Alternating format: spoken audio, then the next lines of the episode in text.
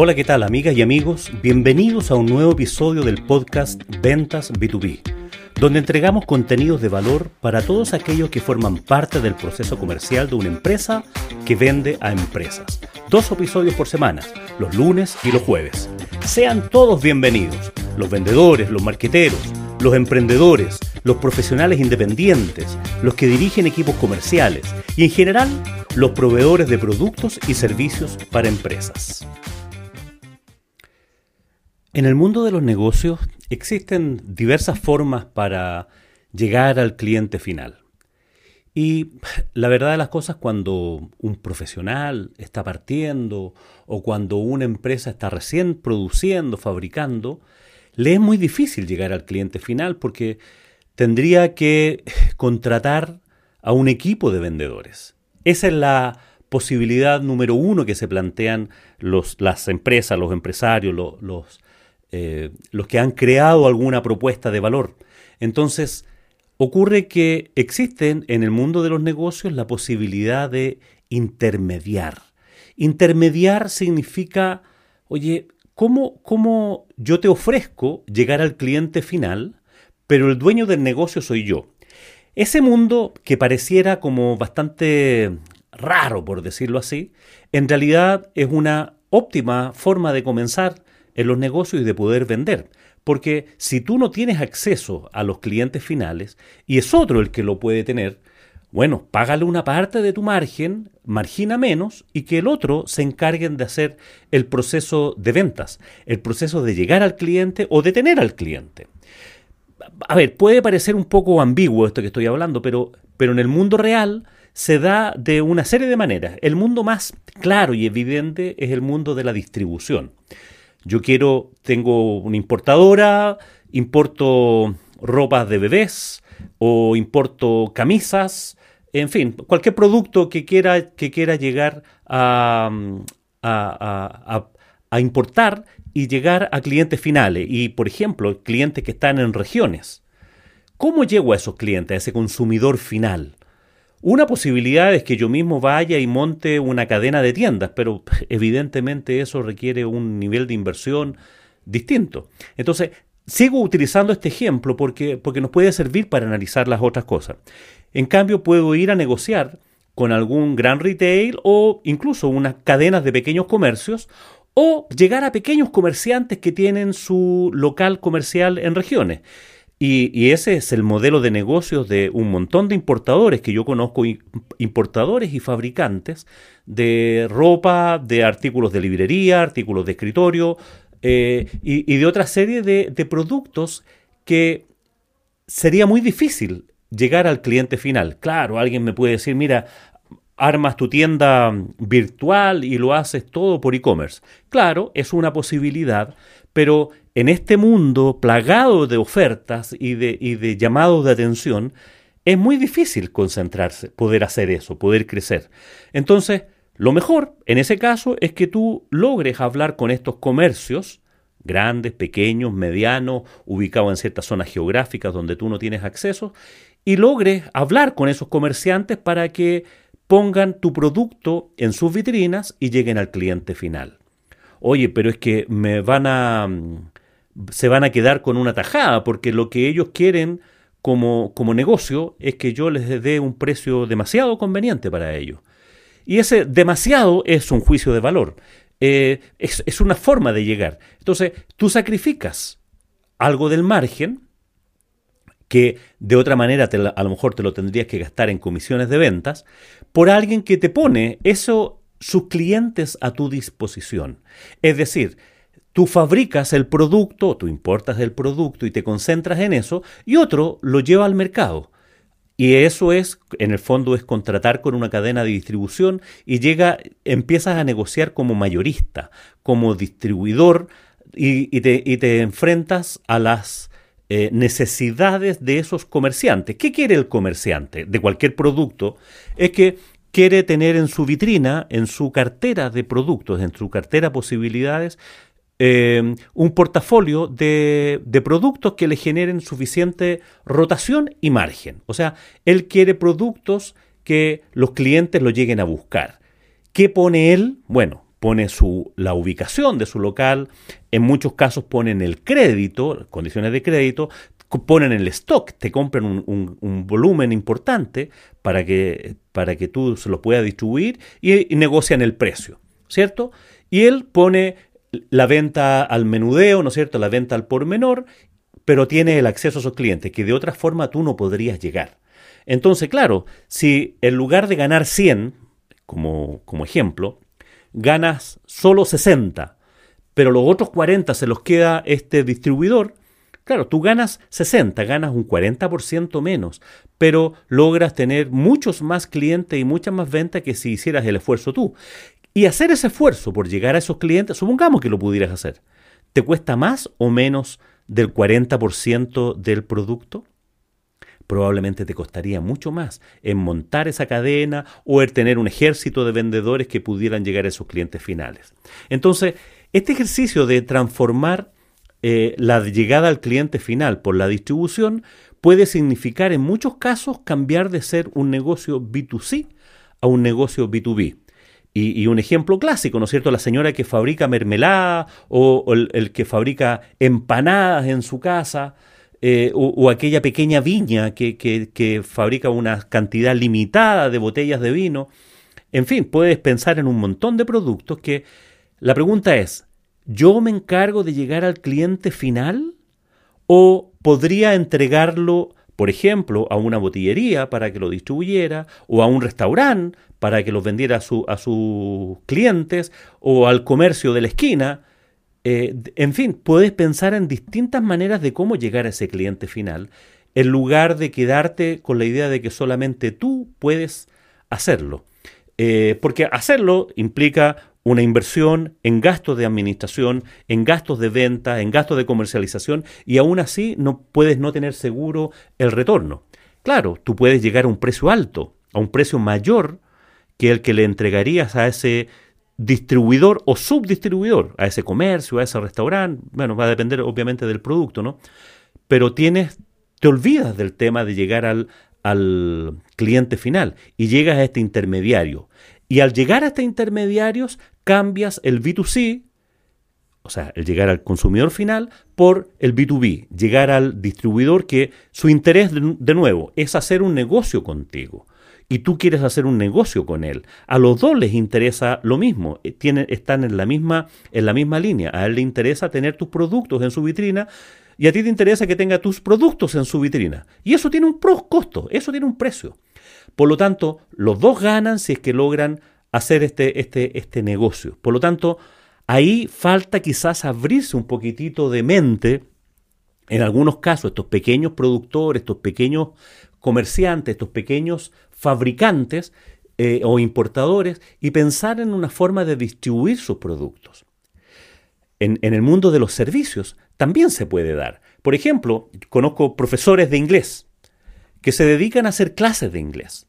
Claro, yo puedo llegar a mis clientes ofreciendo hacer cursos de inglés, hacer clases de inglés y tratar de llegar a un mercado. Oye, ¿y qué tal si te, si te contratas con algún instituto de, que se dedica a la enseñanza de idiomas, donde tienen un nombre, tienen un prestigio, hacen publicidad, tienen tiempo, tienen los clientes, tienen el acceso a los clientes. En muchos casos tienen las certificaciones que te permiten llegar a empresas que de otra manera tú solo no llegarías. Oye, te pagan un valor menor por hora, sin duda, claro que sí. Pero, ¿qué, qué prefieres? ¿Estar cesante con esas horas desocupadas o hablar con un instituto que te tenga siempre los alumnos. El buscar a los alumnos no es un tema tuyo, es un tema del instituto. ¿Tú de qué te encargas? De producir tu clase, de ejecutar tu clase, de darle valor y te concentras en lo que sabes. Y otro se concentra en aquello que, en lo que tiene, ¿no es cierto? ¿Cuál es su activo estratégico? Claro, te van a pagar menos de lo que tú cobrarías por una hora de clases, pero tendrías todas las horas ocupadas, probablemente, a un menor precio. Entonces cambias el margen de nuevo por el volumen. Tienes más horas ocupado, ganando menos por hora, pero ganas mucho más al final del día porque estás ocupado en lo que tú sabes hacer y otro se concentra en, en traerte los clientes. ¿Qué pasa, por ejemplo, con un subcontratista minero? Oye, tú, tú, tú dices, pucha, que ganas de ingresar a la minería, ahí se pagan enormes cantidades de valor con precios muy altos, porque la, minería aprecia realmente eh, el valor de los trabajos de ejecución de obras, eh, de obras de terreno, de construcción, etcétera, etcétera. Pero tienes la posibilidad de llegar ahí, de hablar con, con el mandante, así se llama en la jerga, ¿no es cierto?, cuando te quieres, quieres hablar directamente con aquel que tiene la necesidad. Ese tipo de empresas de gran envergadura no hablan con, un, con, un, em, con una empresa constructora pequeña, hablan con un subcontratista minero que se dedican a eso. Y ese subcontratista minero cumple con todas las funciones y requisitos que le exige, por ejemplo, la minería, las normas ISO, las normas de seguridad eh, y una serie de Em, requisitos que le exigen, tener camionetas con cierto nivel. O sea, este subcontratista ha hecho una tremenda inversión y logra finalmente tener acceso a los clientes finales, a los mandantes, a la minería. Y muchas veces son empresas de ingeniería. Entonces, esta empresa de ingeniería se encarga y vende el proyecto completo y subcontrata todas aquellas cosas que no son especialistas. Y en algunos casos subcontratan todo todo. Lo único que hacen ellos es armar el proyecto y administrar el proyecto. De tal manera de que tú no vas, sabes que el proyecto es para la minera no sé cuánto, para una obra no sé cuánto, que se tiene que ejecutar entre tales y cuales fechas, donde hay boletas de garantía, donde hay una serie de requisitos que esta empresa, la minera, le ha exigido a esta empresa de ingeniería, y esta empresa de ingeniería a su vez subcontrata a todos especialistas que hacen una partecita, ¿no es cierto?, de esa gran obra. ¿Cuánto te van a pagar? Lo que la empresa de ingeniería te quiera pagar. Y va a funcionar ahí porque va a depender de cuán especializada sea tu obra, tu, tu capacidad y de hacer, y, este, y va a depender mucho de que si esta empresa de ingeniería también te califica o no te califica. El proceso de selección de los, de los subcontratistas eh, funcionan de acuerdo a oferta y demanda. Hay ciertos tipos de trabajo donde hay un montón de empresas que son capaces de hacer, hay otro tipo de trabajo donde se requieren eh, eh, ejecutores más especialistas. La pregunta es entonces, ¿cuánto vas a cobrar? Va a depender mucho de lo que esta empresa de ingeniería haya logrado contratar em, con, la minera y, va a depender mucho de la em, oferta y demanda de lo que tú eres capaz de hacer. Lo mismo pasa con la construcción en general. En las constructoras, eh, también hacen, hacen cosas con personal propio y ejecutan una parte importante de las obras, pero para ciertas áreas subcontratan a especialistas. El, especialista tiene que ir a buscar, por lo tanto, a estas obras, a estos subcontratistas, eh, y pongo ejemplo de la minería y de la construcción, para vender su trabajo. ¿Cuánto cobrar por eso? Va a depender mucho del esquema en el que estés. Sin duda va que va a ser menos de lo que te pagaría el mandante, el cliente final, pero tú no tienes la posibilidad de llegar a ese cliente final. Por lo tanto, tienes que transar con, este eh, intermediador, con este subcontratista.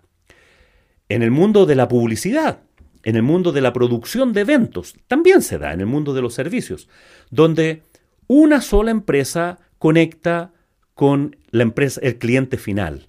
Y contrata la producción de un evento, la producción de, eh, publicidad, y esa agencia a, su vez se encarga, ¿no es cierto?, de contratar con los canales de televisión, con la productora, con los camarógrafos, con quienes van a, hacer, van a ejecutar el trabajo, no con unos pocos, sino que con muchos.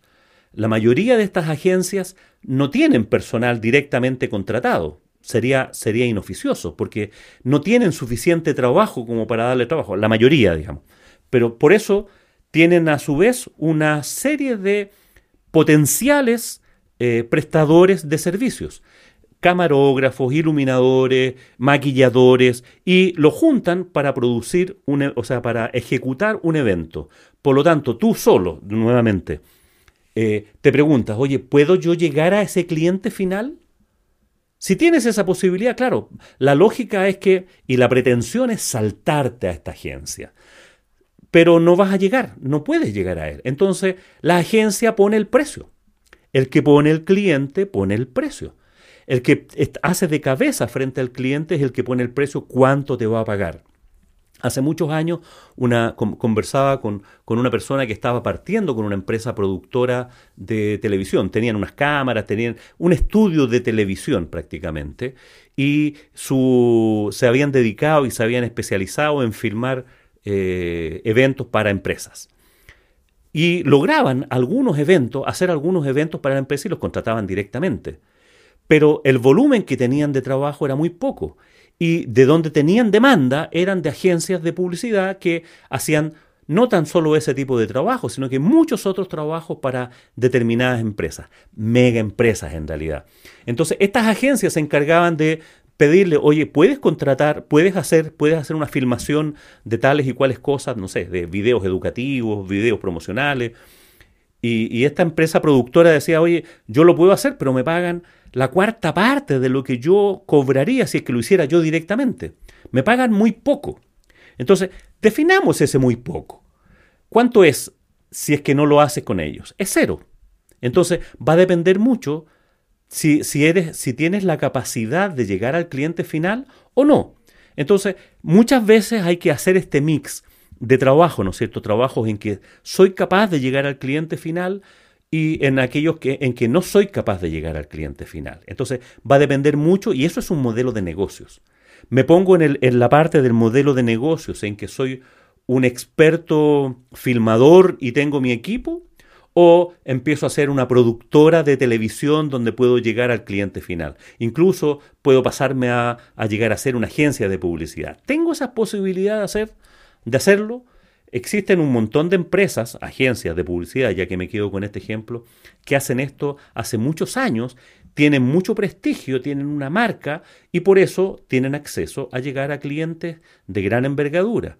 Y a esos clientes tú no vas a poder llegar, porque, porque ese, en ese modelo de negocio, estas grandes empresas no sé, grandes empresas, y cuando hablo de grandes empresas hablo de mineras, hablo de, de, el mercado financiero, la industria financiera, la industria del retail, que son empresas que no van a hablar con una, con una pequeña agencia, sino que hablan con grandes agencias donde ellos, y, y de ahí viene el término, ¿no es cierto?, agencian este, este, proceso de subcontratar a especialistas.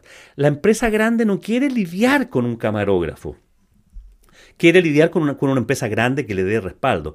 ¿Quién va a lidiar con ese camarógrafo para que quede bien hecho el detalle, la hora de la filmación, la camioneta en la que vas a ir, el equipo que vas a ocupar, la iluminación? Que se encargue otro. Y por eso le pagan.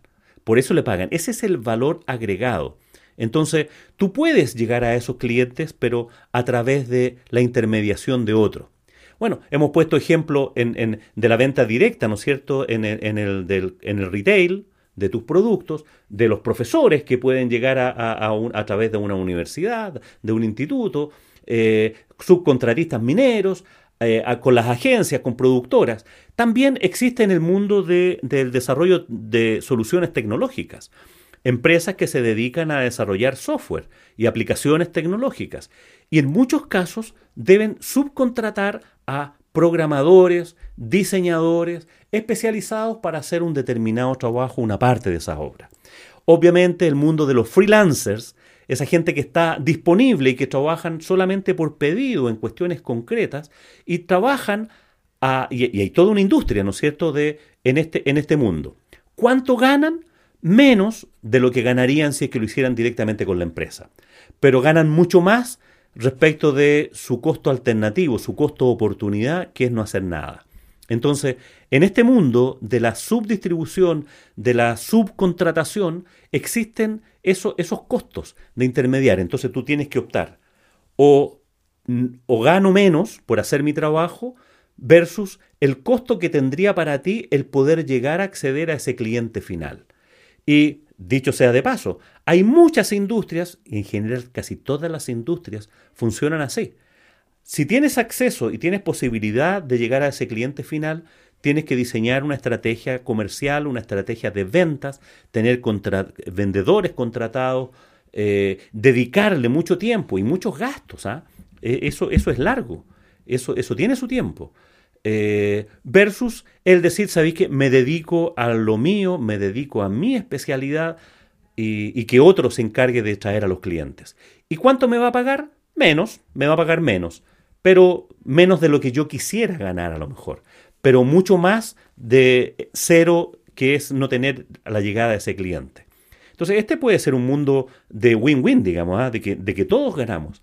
Ese, esa agencia, ese subcontratista, ese comercio, ese instituto, en fin, dependiendo del ejemplo del que estemos hablando, probablemente en su modelo de negocio lo que necesita es tener proveedores confiables para él presentarle a sus clientes finales, eh, profesionales, personas individuales o pequeñas empresas, y, tienen que rodearse de, estos proveedores de servicios, proveedores de soluciones, proveedores de productos para llegar ellos al cliente final.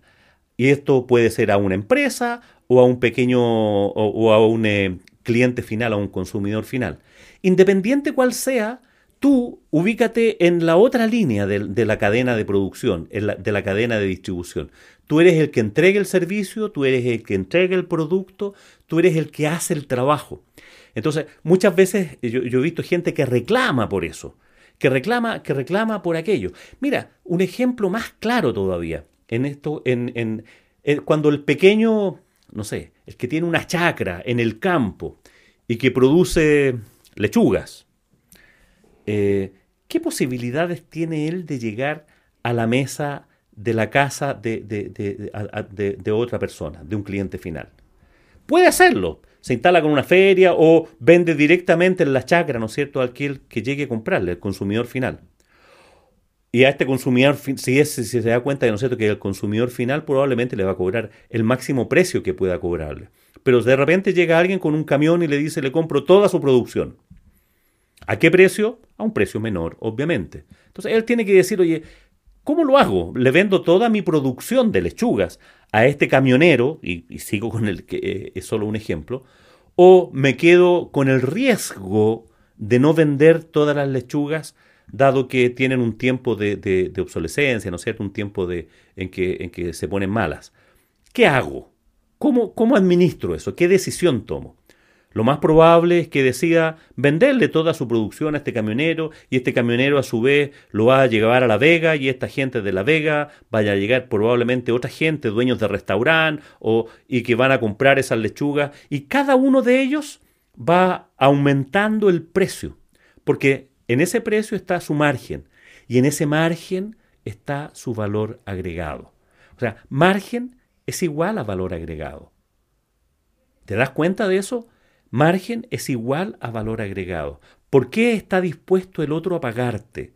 ¿Por qué si vas a comprar a La Vega te llega el producto al doble del que te habría llegado si es que tú fuera, hubieras ido directamente al que tiene la chacra en el campo, ¿no es cierto? Pero habrías tenido que ir a la chacra, habrías tenido que ir al campo, habrías tenido que eh, ir con un camión, tener el dinero completo para comprar toda la producción. O sea, podrías no haberlo hecho, no haber llegado nunca ahí. Entonces, le llegas, pasas por un proceso, en toda la cadena de distribución.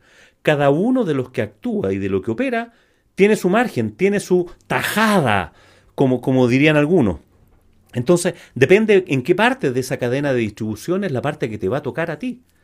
Si es que te quieres incorporar o porque lo otro es integrarte verticalmente en toda la cadena de producción, o sea, desde la producción de la lechuga hasta el cliente final. Pero eso requiere otro capital, otra envergadura, otras capacidades, otras habilidades. Lo mismo pasa cuando tú dices, oye, yo soy un, desarrollador de software, un programador. Claro, podrías llegar a tener acceso a esos encargos que le han hecho grandes clientes a una empresa que se dedica al desarrollo de software. Lo más probable es que no. Entonces, te, contentas con ser freelancer y hablar con este distribuidor, pero tú no llegas, no tienes acceso al cliente final.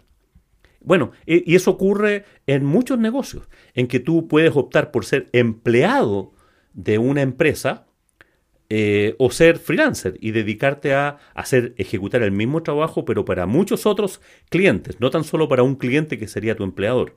Y ahí va a depender, de nuevo, un tema de precio, cuánto te pagan de sueldo versus cuánto tú podrías cobrarles a tus clientes. o intermediarios o clientes finales por hacer el mismo trabajo.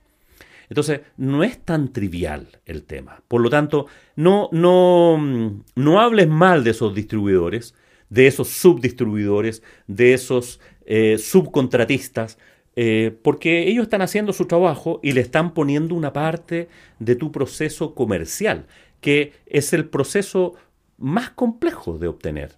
El, nosotros que nos dedicamos a las ventas, particularmente de ventas a empresas, sabemos que en todos los negocios la parte más compleja de desarrollar es la venta. Entonces, puedes ponerte en, en la posición de que sea otro el que desarrolle esa parte del proceso y tú te dedicas a lo tuyo. Piénsalo, evalúalo y dale una vuelta. Dale una vuelta. Deja de quejarte porque el otro se queda, te, como dice, se dice la jerga, te corta la cola. Te pide una comisión. Te, te, te, te cobra un costo porque necesita desarrollar su margen. El otro es el que tiene el cliente. Entonces, cuando evalúes cuánto te está cobrando o qué descuento te está exigiendo, en fin, de, independiente de cómo se ponga el precio, ¿no es cierto?, de, tu trabajo, de tu producto, de tu esfuerzo, eh, piensa en eso. ¿Cuánto te costaría a ti no hacerlo? ¿Cuánto te costaría a ti llegar a ese cliente final? Porque lo más probable es que la comparación sea eh, con cero, ya que no tendrás ocupado ese tiempo o no tendrás el acceso a esos clientes. Así que, ¿qué prefieres? ¿Marginar mucho y vender poco? ¿O marginar poco y vender mucho? ¿Margen o rotación? Son las dos preguntas que tienes que hacer. ¿Vendo muchos de mis productos a un producto más, más bajo? ¿Muchas de mis horas a un precio más bajo, si que estoy en el mundo de los servicios? ¿O me quedo con un margen mucho más grande, pero vendo menos, menos volumen? Tú eliges, tú tienes esa decisión. Muchas gracias por estar al otro lado, ya sea que estés en tu casa o en tu trabajo, caminando o haciendo alguna actividad física, cocinando, en el transporte o en donde sea que nos escuches. Si quieres contar con más contenidos de valor para tus actividades comerciales, visítanos en einventas.com, la escuela de innovación y ventas, donde encontrarás cursos de ventas especializados para el mundo B2B. Tenemos cuatro cursos y se dicta uno cada mes modelo de negocio y estrategia comercial en octubre, venta consultiva B2B en noviembre, dirección de equipos comerciales de alto desempeño en diciembre y comunicación persuasiva para ventas en enero. Recuerda también que puedes escribirme directamente a julio.juliomujica.cl y me despido muy agradecido por seguirnos y por supuesto que tengas muy buenas ventas.